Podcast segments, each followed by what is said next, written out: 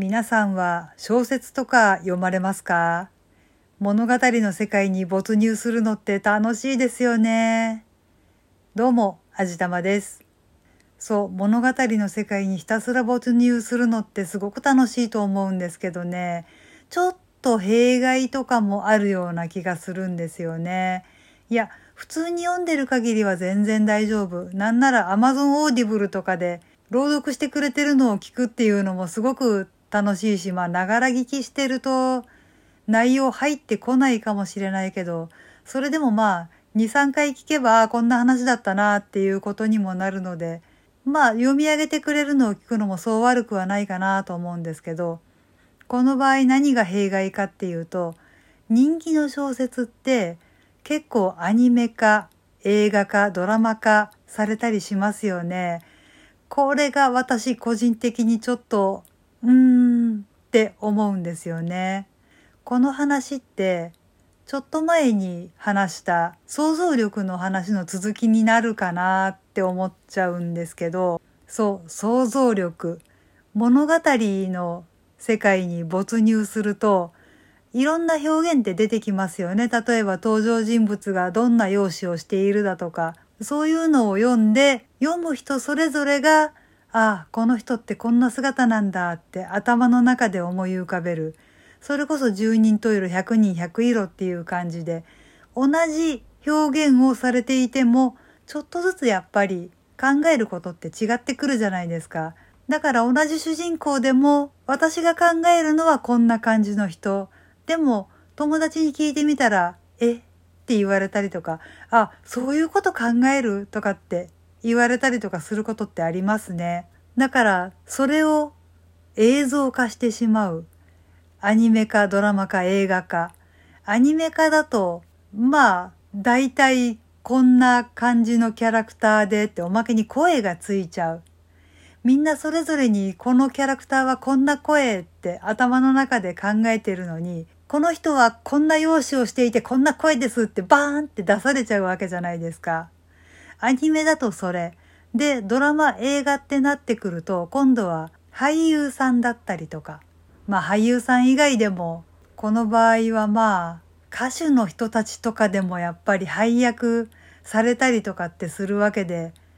え、この人この役なのとかっていうことに割となりますよね。中にはまあ、あ、この人のあの姿と声で想像してたからバッチリやった制作者の方ありがとうとかって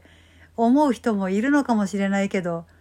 ええーっていうことに結構なりがちだと思うんですよね。だから自分が心の中で想像してたキャラクターが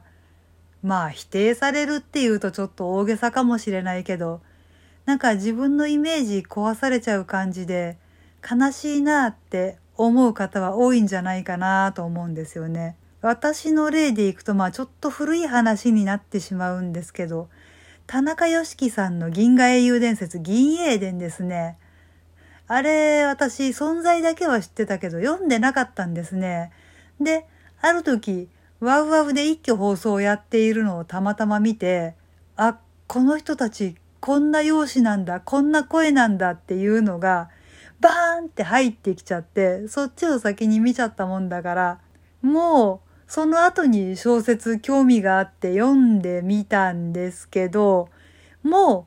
う、それで焼き付けられて固定されちゃってるもんだから、田中良樹さんのその描写を読んでも、もうそれしか頭に浮かんでこない。もうそれしか頭に焼き付いていないっていうことになって、自分のキャラクター像っていうのが作れなくなっちゃったんですよね。その逆パターンっていうのがその原作のファンの方たちにも言えるわけで、私たちのラインハルトはこんなんじゃない。私のヤンはこんなんじゃない。キルヒアイスはこんなんじゃねえとかってね、嘆いてる人たちがたくさんいたのを私は見たことがあるので、ああ、これダメだよなーとかって思っちゃったんですよね。私はたまたまアニメから入ったから、小説の方のキャラクター像を作れなかったけど、原作の小説のファンの方たちの嘆きと言ったらもう本当にそれはそれはそれは。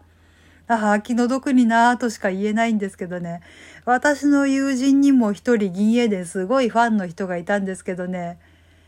もうアニメは見たことはもう一生の不覚だってまで言ってました。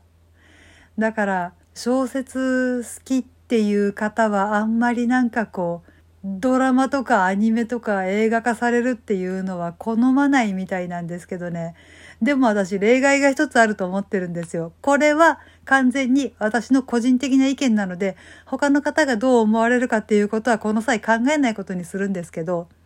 多分皆さんご存知だと思います。宮崎駿監督が手掛けた名探偵ホームズってアニメがあったでしょ。あれは素晴らしいと思ってるんですよ。何しろ登場人物が全員犬。もう、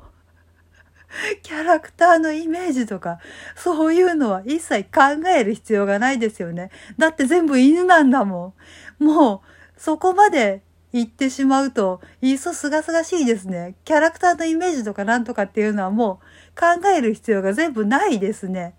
あれは本当に素晴らしいと思っています。で、ストーリー適度に改変されてるけど、多分ホームズファンからもあんまり苦情は来なかったんじゃないかなって思っています。とにかくあれは秀逸だと思います。傑作だと思います。何偉そうなこと言ってんだって思われるかもしれないですけど、あれだけはちょっと例外中の例外かなと思っています。もうイメージとかそういう話じゃないですもんね、あれ。